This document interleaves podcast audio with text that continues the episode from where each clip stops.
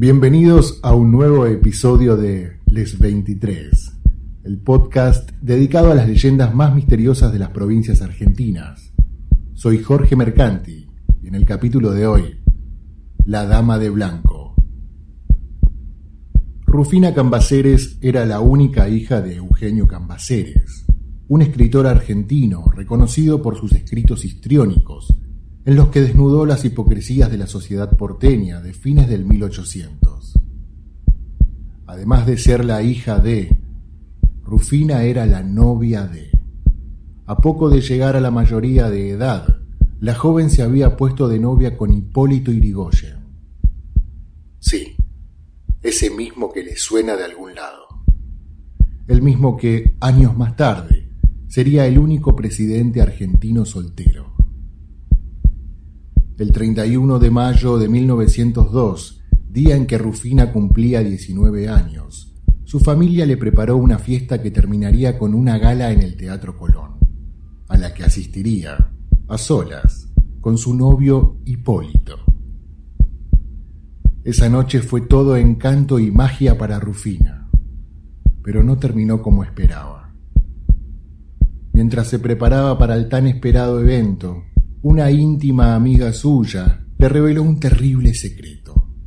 Su novio, Irigoyen, era el amante de Luisa de Cambaceres, su propia madre. La revelación le provocó tal golpe emocional a Rufina que entre lágrimas y una profunda angustia cayó muerta de un ataque al corazón. Hay quienes dicen que no soportó la traición, otros que murió de tristeza. Rufina fue sepultada en la bóveda de los cambaceres, en el cementerio de la Recoleta, y todos asistieron al responso, incluso su madre e Irigoyen. La familia se esforzó para guardar las apariencias y las formas. Conservar el buen nombre de la familia era por entonces un deber. Una noche, el cuidador del cementerio halló el ataúd de la joven abierto con la tapa rota y el cuerpo sin vida de Rufina tirado en el suelo.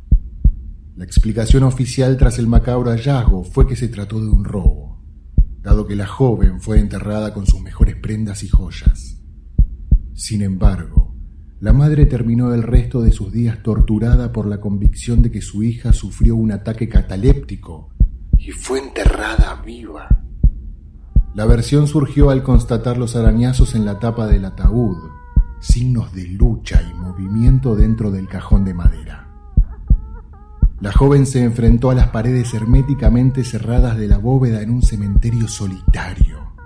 Entonces, víctima del terror, murió. La trágica realidad de esta historia es que Hipólito Irigoyen, después de un tiempo, tuvo un hijo con la viuda de Cambaceres. Murió de tristeza. Después de todos estos sucesos, se levantó el monumento funerario en la bóveda familiar, donde puede observarse a una joven frente a la puerta de la cripta, queriendo salir. El mito urbano cuenta que un joven, solitario, conoció a una hermosa muchacha vestida de blanco. La invitó a salir, a bailar y a tomar algo. Pasó con ella una encantadora velada. En esa salida, la dama tenía frío y el caballero le prestó su abrigo. Ella, tiritante, volcó su café sobre el saco y se comprometió a limpiarlo. Luego, el muchacho, hipnotizado por la belleza de la joven, la acompañó a su casa y quedó en volverla a ver al día siguiente.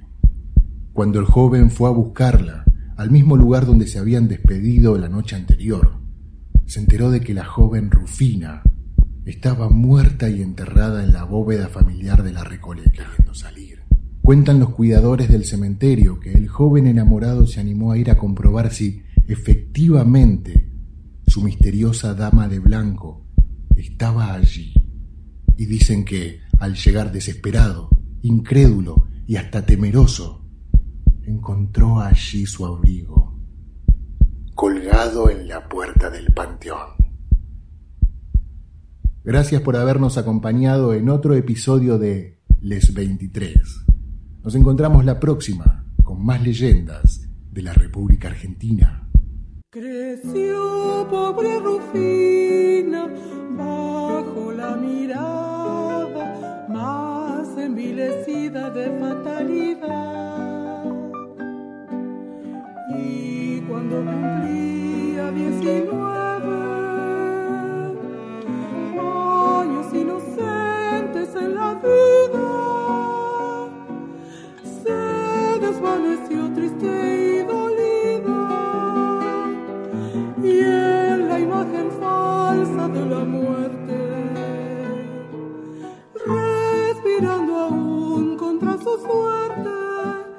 la dejaron sola en su tumba sin paz.